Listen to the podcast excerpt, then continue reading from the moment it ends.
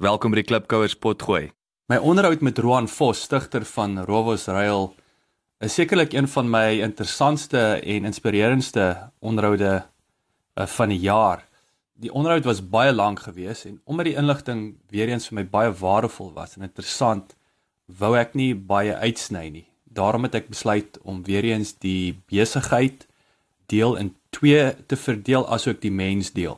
Ek hoop julle geniet dit en ek hoop julle vind dit so inspirerend en interessant soos wat ek dit gevind het. In hierdie onderhoud fokus ons meer op Roan as mens deel 1. Klipkouers waar ons elke week met Afrikaner entrepreneurs en impakmakers gesels ten einde die beste praktiese besigheids- en lewensadvies met jou te deel. Jou gasheer en mede-klipkouer, Jacques Basson. Uh hallo, ek is Roan Vos. Ehm um, ek is uh op Pretoria op die oomblik en ek is die uh eienaar van Rofos Rail en ons uh, hardloop ons treine van Pretoria oral in uh suidelike Afrika. Roan, welkom. Baie dankie. Wat is jou van jou belangrikste persoonlike doelwitte vir die jaar? Ek moet sê die die belangrikste ding, jy weet, vir enige persoon van my ouderdom is om fiks te bly, né? Uh dit is die groot ding en uh ek werk daaraan ek probeer elke oggend oefen. Uh jy weet vir 'n 3 kwartier of so net om die bloedstroom aan die gang te hou. So dit is baie belangrik. Maar van 'n besigheidspunt, ehm um, ons is besig met uh trein nommer 4. Uh ons ons het nog omtrent 5 rytye om te gaan om dit klaar te bou. En dieselfde tyd het ons die Shongololo trein Januarie uh 1 oorgeneem uh hulle het uh, in die moeilikheid getrap in Desember en uh um, ek het besluit om die trein dis nie eintlik ons mark nie dis 'n 3 ster mark uh trein maar uh min of meer dieselfde idee as ons jy weet laat laat hulle nou uh van die trein af elke dag 'n ekskursie het. Uh so hulle is baie meer hotel op wiele as wat ons is. Ons het darme ehm um, jy weet 'n doelwit om om by Kaapstad te kom binne 3 dae. Hulle doen Kaapstad byvoorbeeld van Pretoria af in 15 dae. En dan is daar elke dag uh, dan ons het uh, voertuie wat saamgaan uh, op 'n op 'n op 'n platdek uh, trok. Uh so ons het hierdie uh sprinters uh, wat 12 mense in 'n in 'n in 'n kombi kan vat en uh, dit vat dan die hele ehm um, komplement van 72 aan die 6 voertuie. En uh, so wat ons doen, ons laai hulle by die stasie af. Ehm uh, in die oggend vroeg en dan vat ons die mense byvoorbeeld uh, ons stop die eerste aand in Nelspruit en dan doen ons die panorama roete met daai met uh, daai name wat ek vroeër genoem het met Sabie en Graskop en bly uh, Bergslag Potholes en so aan. En uh, die volgende dag dan doen hulle 'n toer van Swaziland en die volgende dag is die trein na Maputo, dan doen hulle 'n toer van Maputo En so gaan ons aan. Ons doen Shishlui en dan Sodwana, uh Durban, uh dan 'n toer van uh Lady Smith en uh, en jy weet die spionkop stories en ehm um, en Bloemfontein, Kimberley, Graafrenet, George. So oral uh, klim die ouens in die in die in die in die voertuie en uh, ons het uh, gidse 'n gids in elke voertuig is 'n drywergids eintlik.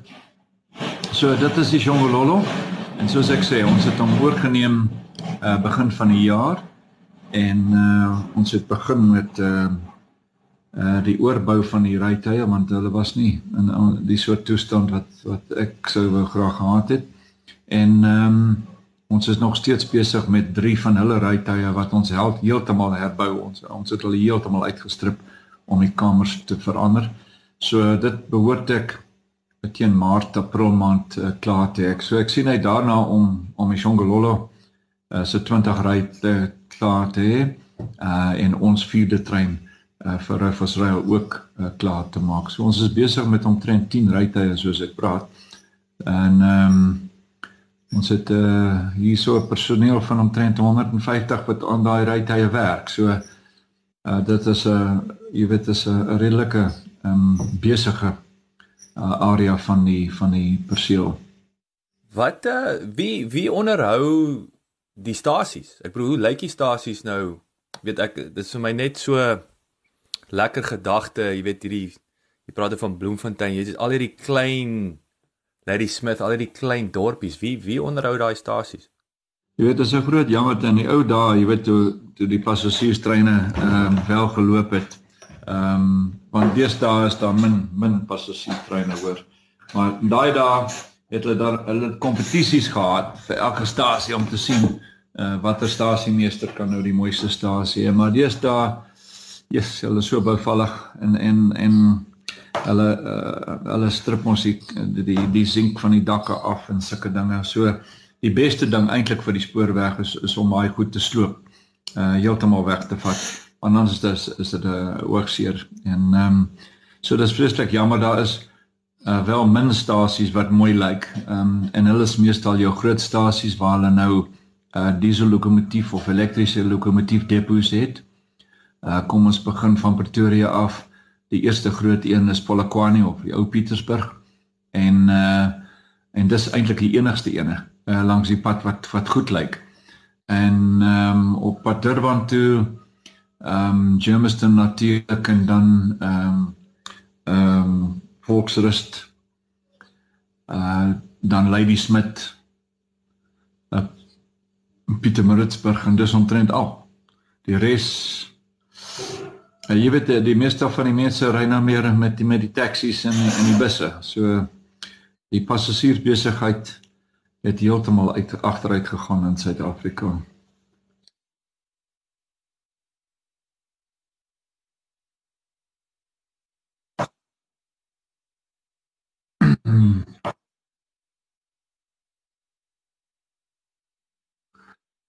Ja, wel, jy weet dit hang af van die verkeer nê, nee, maar die die hooflyne en so en hulle word uh word goed om uh, onder onderhou, maar ehm um, die taklyne, hulle het meestal van die van die kleiner taklyne toegemaak, soos die ene wat ek nou genoem het van Nelspruit af deur uh Sabie Graskop toe hulle het hom toegemaak omtrent 5 8 jaar terug. En daar's anders in die Vrystaat wat toegemaak het. Daar's daar's oral klein taklyne wat hulle uh, was nie winsgewend nie. Ehm um, En dit is 'n argument. Hulle het dieselfde argument in Engeland gehad. Jy weet, die taklyne voer die die hooflyn. So al het jy net klein besigheid op jou taklyn, uh en die vervoer wat hy nou of uh, die goedere en so aan wat hy nou uh invoer op die hooflyn, laat die hooflyn nou uh, winsgewend uh, wees. So dit was 'n groot argument daar. Hulle het baie van die taklyne in Engeland toegemaak, ek dink in die 60ste. En ehm um, hier het dit uh, natuurlik gebeur. Uh hopelik hulle hulle hulle probeer nou. Ek het gesien daar was praat uh, sprake daarvan om om om van die taklyne weer oop te maak. Ek dink hulle het gesien uh die besigheid kan weer uh terugkom. Uh jy weet van die boere af en so aan as hulle nou mooi praat. Maar die die groot ding was jy weet in die in die kom ons praat voor voor 90 uh 1980. Uh jy weet hulle was nie ehm um, uh dit was nie uh, vir betalend vir die vir die boer om sy goed op die trein te sit nie want uh, want die tyd uh, om die goed die ander kant te kry was te lank. Deesdae kom jy ou met 'n met 'n 25 ton uh pad trok daaraan, laai die goed en daai daai volgende oggend is dit by sy bestemming. So dis dit is 'n baie moeilike uh, kompeterende wêreld waar hulle nou werk en waar hulle nou werk. So wat ek hoop is ehm um, jy weet hulle hulle spandeer nou baie geld uh op die op die stelsel uh, en hulle kry ook nou nuwe lokomotiewe en so aan. Uh en hulle praat dikwels met my om te hoor, jy weet wat hulle kan hulle doen om die ding te verbeter. Maar dit begin by die by die kleinste uh dingetjie op die spoorlyn tot by die hoofkantoor waar daar moet ver, verbeteringe aangebring word. So dit is vir Nee, nee, dit is 'n baie moeilike storie, maar die spoorlyn self ek meen dit is uh daar's baie meganiese masjiene deesdae wat ek sien hulle het van hulle aangekoop wat die instandhouding baie help. Uh hulle noem dit stokkies masjiene. As alles outomaties dan ry hulle oor die spoorlyn uh, ewe teen baie stadige spoed, miskien loop 'n loopspoed en uh dan tel die masjien die spoor op en en hy uh uh sit die die die klippe reg en dit dat en die ander en, en maak die ding weer gelyk uh, want dit is altyd 'n 'n probleem as jy 'n sakking kry uh, volgens reën of um, jy weet so iets um, uh, om die ding gelyk te hou. Maar ons jy weet ons spoorlyne ek sou sê deur die land as ek uit 10 wil gee dan gee ek hulle maar 7 uit 10. Ehm um, jy weet ons ons spoorlyn is ook 3 voet 6 in die ou taal maar 1067 mm in die in die in die metriese taal. Ehm um, ons is 450 mm of 400 ja 400 mm nouer as die standaard spoorlyn ehm um, gauge in in uh, in in Europa en Engeland, Amerika. So ons moet in elk geval stadiger ry. Maar dit dit is oukei. Okay. 'n Mens gee nie om uh om stadiger te ry. Jy weet ons het uh, dit dit sien jy met 'n kar ook. As 'n ou in 'n kar klim en hy ry 60 myl/uur, hy gaan nie ver agter die ou wees wat nou 90 km uh, myl/uur gery het nie, want ehm um, jy weet die padverkeer en dit dat nie ander hou mens mos op. So ehm um, al ry hulle 60 km/uur uh op ons op ons hooflyne net so lank as daar nie ehm um, nie wat vertragings is nie, dan dan is die afleweringstyd nog redelik. So uh dit is waar ons na kyk en ek meen gister was 'n goeie voorbeeld ons trein van Kaapstad af. Daar het nou 'n boom oor die lyn geval. Nou dit gebeur. Uh, dit gebeur in enige land. Ehm um, maar dit het dit het 10 ure gevat om dit dan weg te neem. En en dit is die probleem. Ehm um, jy weet uh, they say uh, jy weet moeilikheid gebeur. Uh shit happens. But ehm um, jy weet hoe vinnig jy dit nou regmaak is die belangrike ding. Uh, so dit is uh dit is vir ons moeilik, maar ek sou sê die instandhouding is goed en moet, jy weet van 'n van 'n veiligheidspunt af.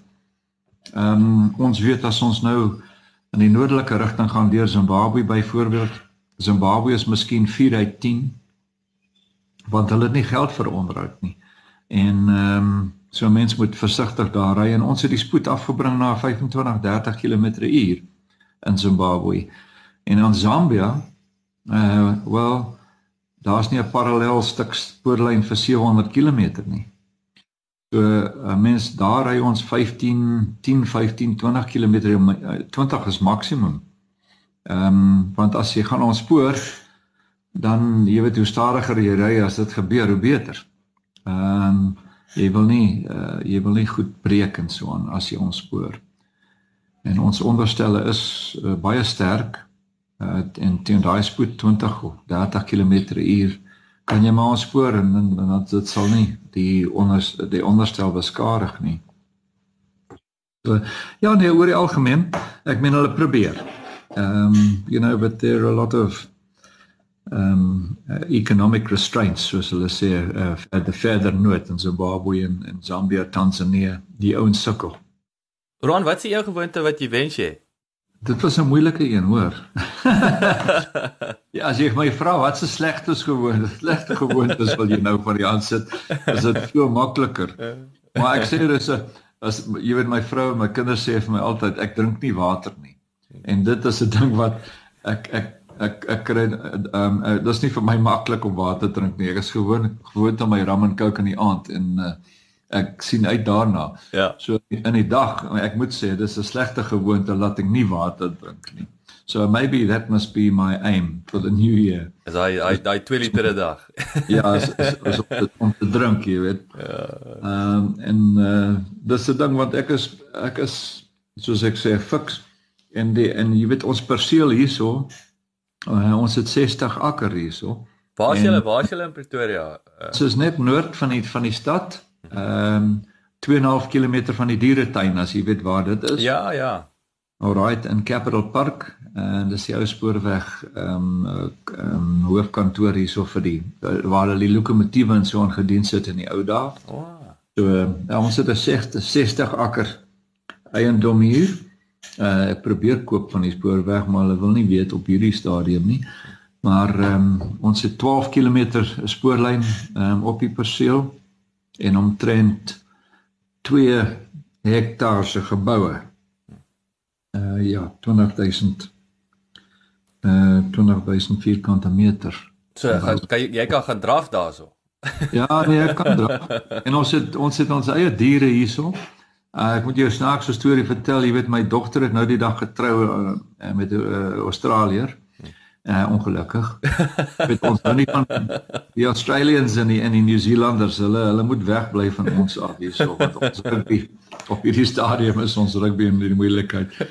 Maar ehm um, uh, jy weet hulle uh, iemand het vir hom gesê hy moet Labola betaal en net voor die troue hier kom hy aan met 'n Nguni koei. Wragtig. toe besluit my ander dogter sy gaan ook trou. So ek het nou twee Nguni koeie. Hulle hulle daar hulle hulle hulle hulle het albei nou kalvers gehad. So ek sit nou met vier vier Nguni koeie. En ons twee volstryse en ons sit perd. Uh, jy weet die, die mense van die SPCA bel my as hulle weet hulle wil 'n dier nou uh uh jy weet um uh, euthanize, né? Ja. En um en dan vra hulle as ons plek het op die perseel vir hulle. So ons het twee donkies en 'n en 'n reisiesperd en ons het uh, impalas en een of twee springbokke en 'n blesbok en 'n uh, eh, en wat nog. Dit klink uh, vir my of die dieretuin se se draad dit, nie nie moet reg ja, gemaak word. Absoluut. uh, ja nee, in elk geval it's it's quite fun. Jy weet ja. it, it it softens the area en ons het baie ganse en en hoenders en uh uh wat's a what's a peacock in Afrikaans? Ja, ons het uh, ag vaderland. Ja, in elk geval ons het baie van hulle en ehm um, en hulle raas vreeslik hier buitekant in die oggend. Maar daar gaan ons. My magtig, dis baie interessant. Mm. Baie uniek.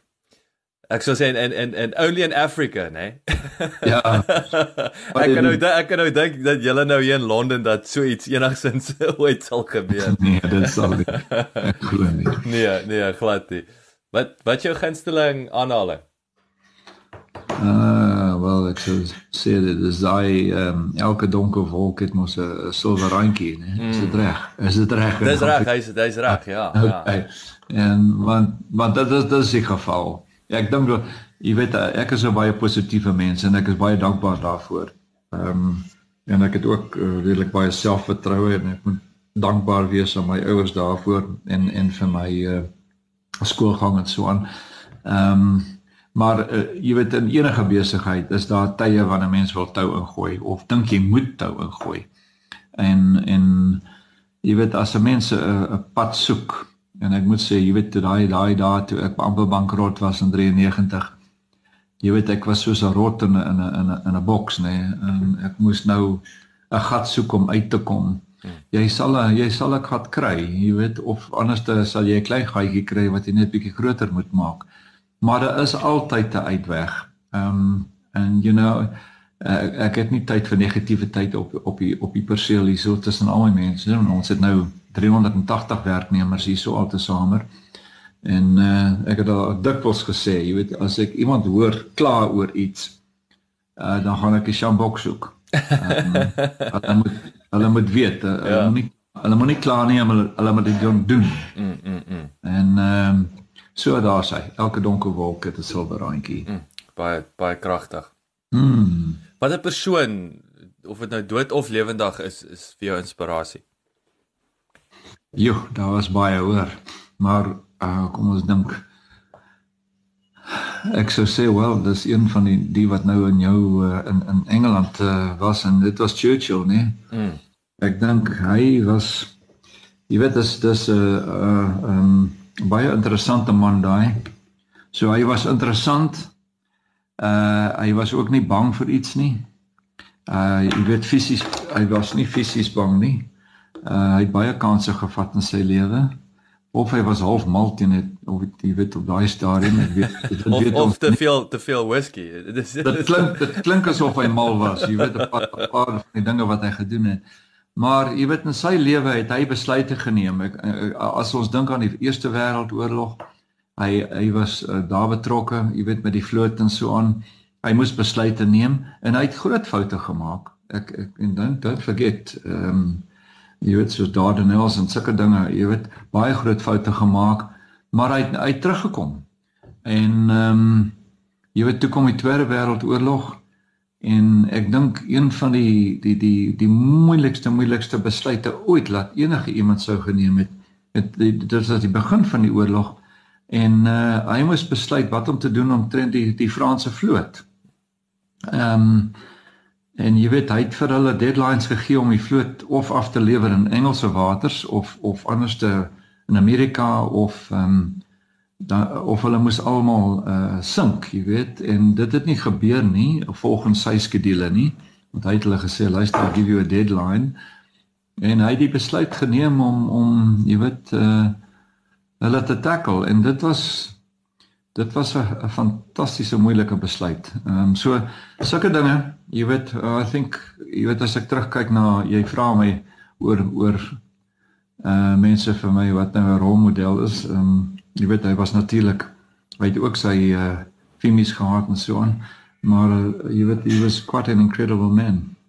Ek sê saam met jou, ek is ek is 'n groot ek het 'n groot liefde vir Tweede Wêreldoorlog geskiedenis en uh, ek is ek mm. is jy's ook besig met 'n uh, autobiografie van die nuutsteen wat Boris Johnson geskryf het.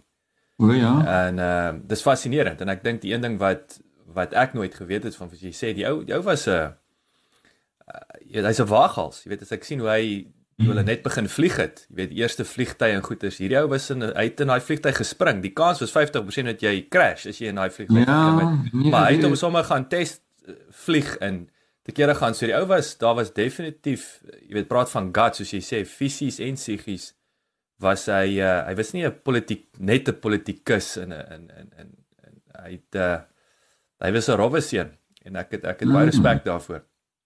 En jy weet hy hy was ehm um, jy weet ons doen dikwels die toer nou na Spionkop toe.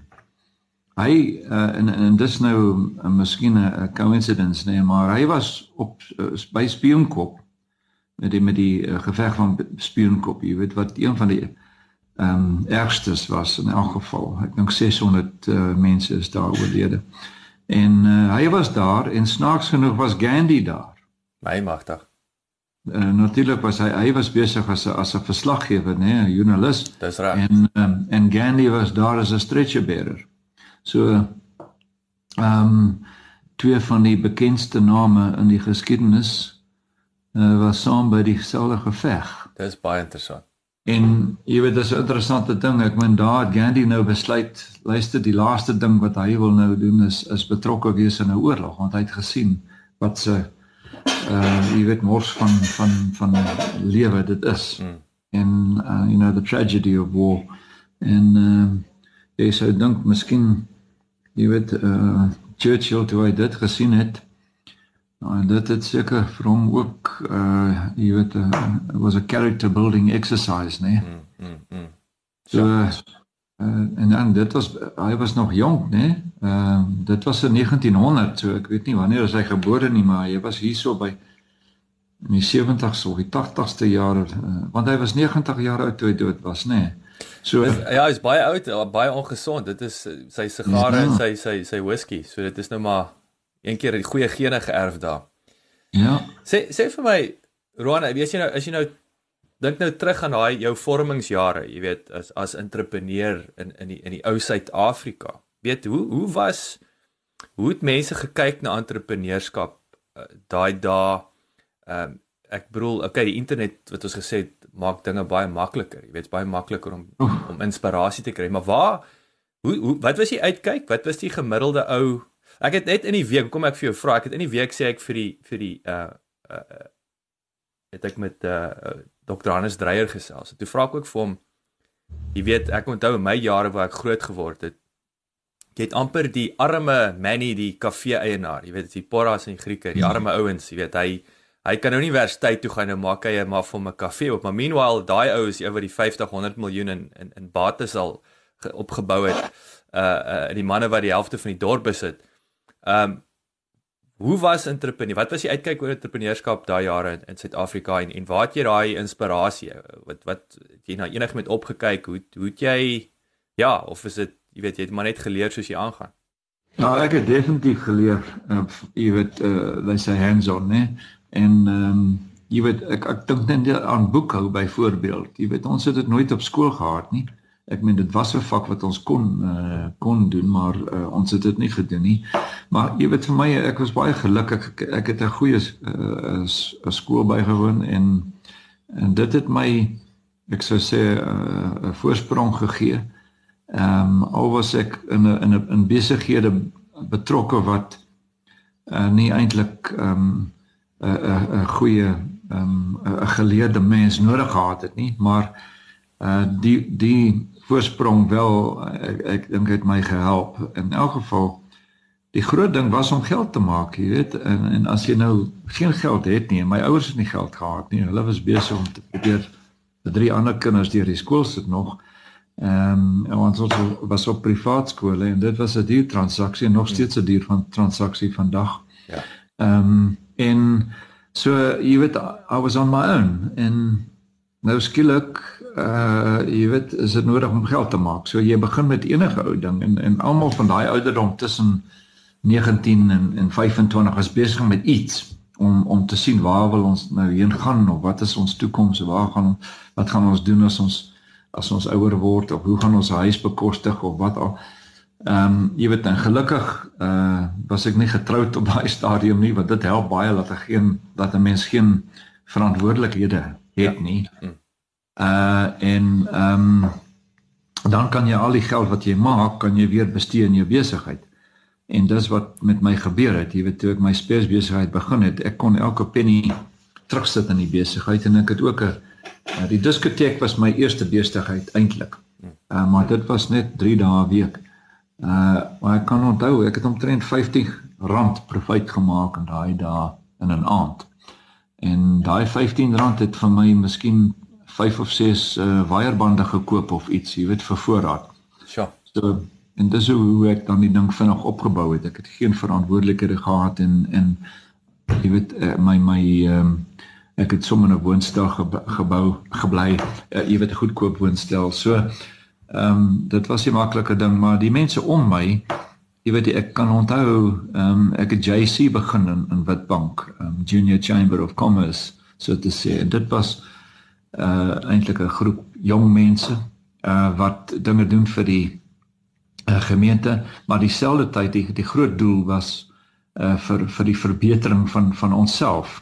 Mm. En ehm um, almal in daai groep uh vandag dink ek is suksesvol. Ek weet nie van een wat nie suksesvol is nie.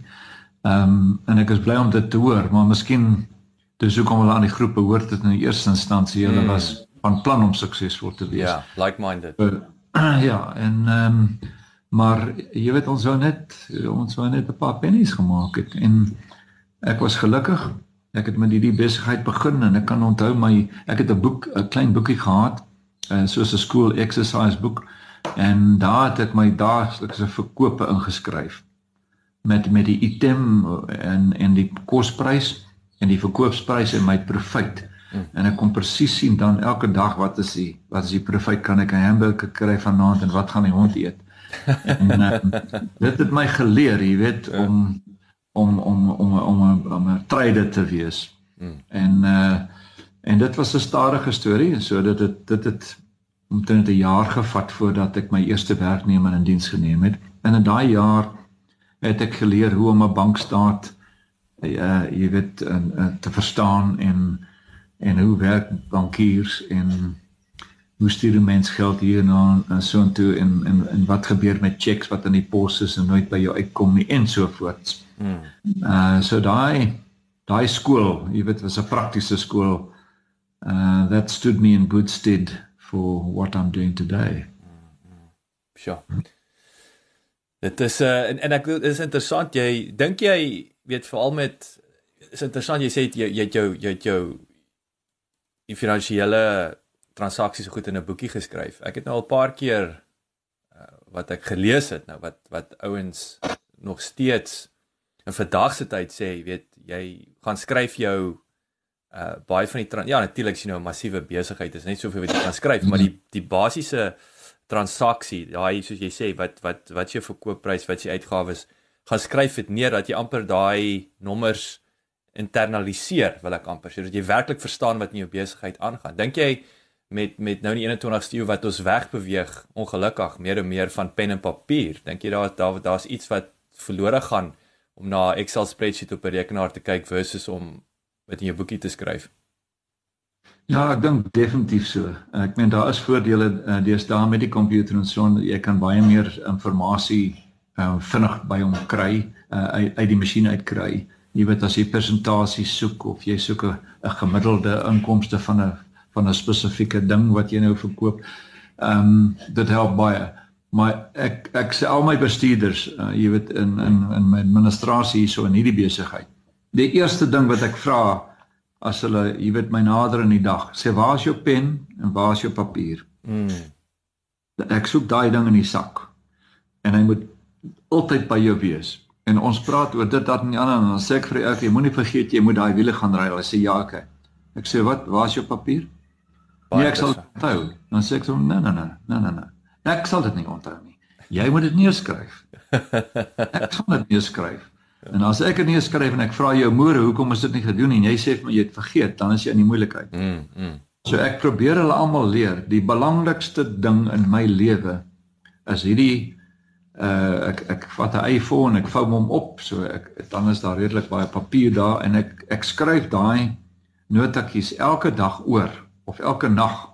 Kom sit ek met my drankie en ek skryf wat ek gedoen het in die dag oor na die volgende dag as dit nog uitstaande is en ek probeer hulle dit aanleer want dit is uh, ek sal sê een van my ehm um, my suksesvolste dinge in die besigheid is dat ek nie vergeet nie. And it's not that I can remember. Jy jy jy skryf dit neer. hy is daar vir my. Maar, en jy is reg. Die oomblik wat 'n mens 'n ding neerskryf jy jy het hom in jou miskien jou gedagte is 10 woorde. As jy hom neerskryf, jy wil nie nou 10 woorde neerskryf nie, so jy skryf miskien 2. En met daai verkorting van die gedagte, uh dit fokus 'n mens uh, beter op daai punt. En uh dan mors jy nie tyd die volgende dag nie. Of jy gaan reguit na die kern van die saak, uh jy weet om die ding op te los of wat dan moet gedoen word. So there you go. So jy's reg. Skryf dit neer. Ten minste die positiewe ding, ek is ek ek raak baie opgewonde en ek wag. Ek sit nog steeds en wag voor ek nou die die belegging gaan maak, maar ek sien ek sien baie van die die die tegnologie ontwikkel gelukkig baie vinnig. Nou met die ehm um, digitale penne, nê, nee, wat jy of, of ek hou nog steeds nie daarvan om op 'n 'n tablet te skryf nie. Ek wil op 'n stuk papier skryf, maar ek sien ons is daarom amper daar al wat jy uh, wel ons is reeds daar. Dit is net 'n kwessie van ek is nog nie tevrede met die ek dink dit kan verbeter wat jy dood eenvoudig net op 'n stuk papier skryf, maar hy druk daai daai wat jy skryf digitaal in die rekenaar in. En uh, dit is vir my baie opgewonde dat ek daai dat ons die beste van beide wêrelde dit die twee kan kombineer. My span sê vir my ons het baie resensies op iTunes nodig sodat jy die Klipkouer program maklik in die hande kan kry. Kan julle ons asseblief uithelp en inteken op iTunes en vir ons 'n resensie los? Ons sal dit kwai waardeer. Vir 'n opsomming en notas van die episode, gaan asseblief na ons webwerf www.klipkouers.com en teken sommer in terwyl jy daar is, dan kan ons jou gereeld op hoogte hou. Baie dankie.